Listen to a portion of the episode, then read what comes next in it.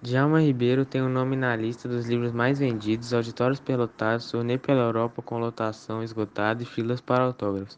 Assim a vida da mestra em filosofia política, ativista e escritora Djalma Ribeiro, autora de obras como que é lugar de fala e Quem tem medo do feminismo negro, e coordenadora da coleção Feminismos Plurais. Em pouco mais de cinco anos, Djalma Ribeiro tornou-se o nome mais conhecido quando se fala em ativismo negro no Brasil, e tudo isso com um contorno top. Presença ativa nas timelines, acumula mais de 400 mil seguidores no Instagram, mas sua voz ecoa para muito além das redes sociais. É presença constante nos crescentes espaços de debate sobre o movimento das mulheres e na luta por diversidade. Conhecida como filósofa pop, Djalma faz uso ao seu título. Entre seus feitos estão desde participações no programa Saia Justa no GNT até um programa de entrevistas conduzido por ela no canal Futura. Em 2016, foi nomeada secretária adjunta de Direitos Humanos e Cidadania da cidade de São Paulo.